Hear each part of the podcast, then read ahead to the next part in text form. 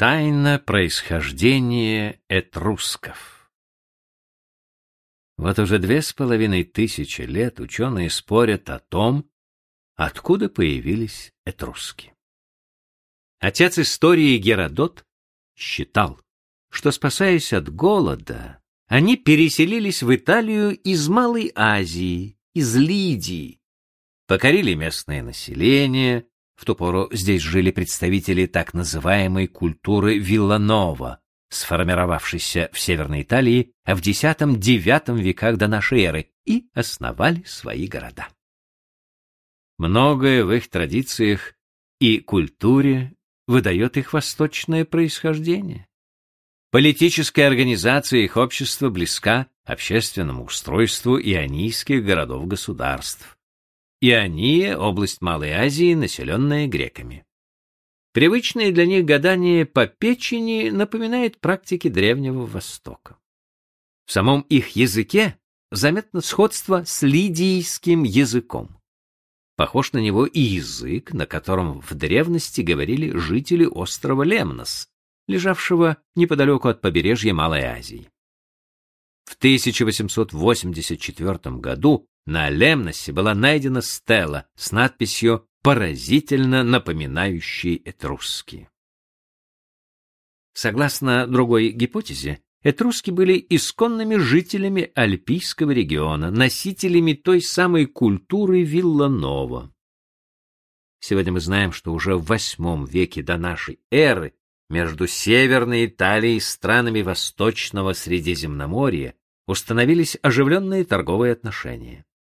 Заезжие купцы, финикийцы и греки могли познакомить итальянских жителей с обычаями и нравами своих стран. Восприняв чужую культуру, население Северной Италии решительно изменило образ жизни, превратившись в этрусков. Какая из двух гипотез верна? Разгадать тайну этрусков только лишь методами археологии кажется, уже не представлялось возможным.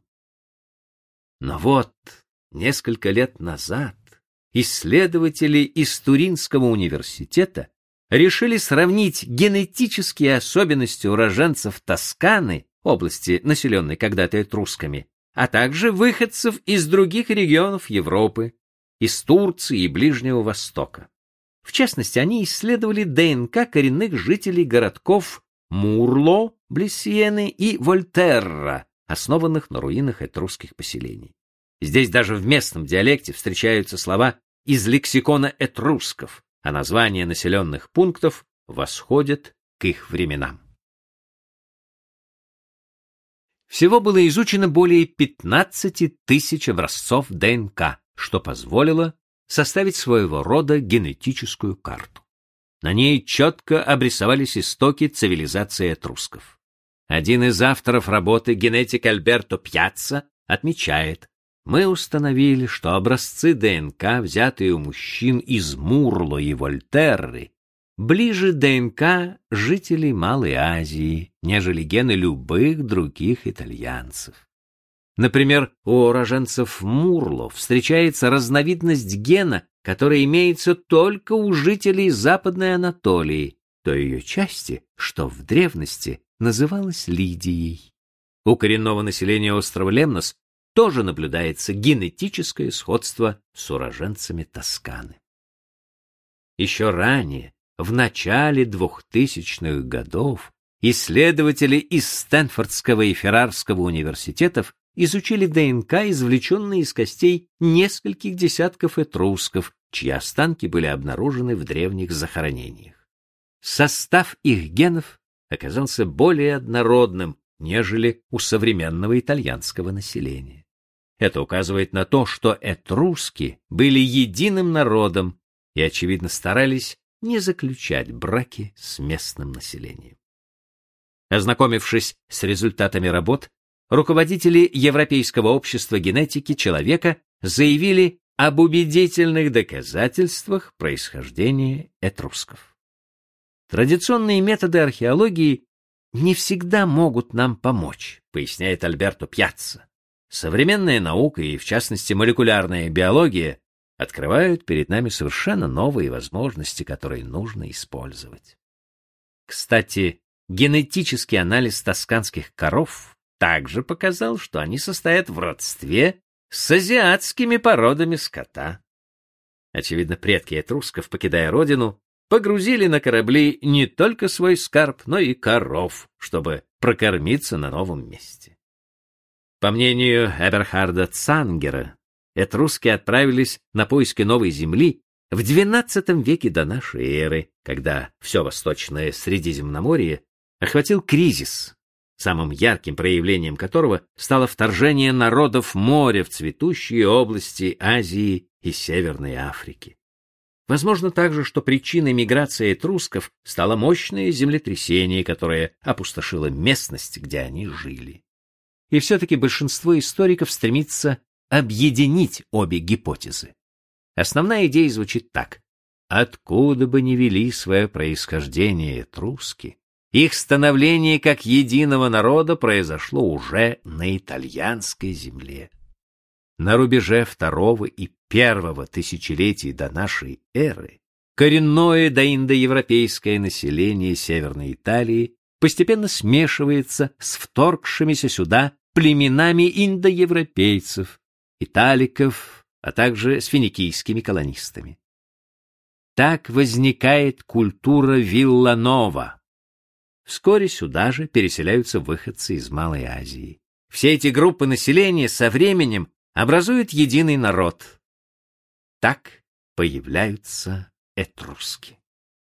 С глубокой древности античные писатели были уверены в том, что этруски иные, они не похожи на народы, жившие рядом с ними.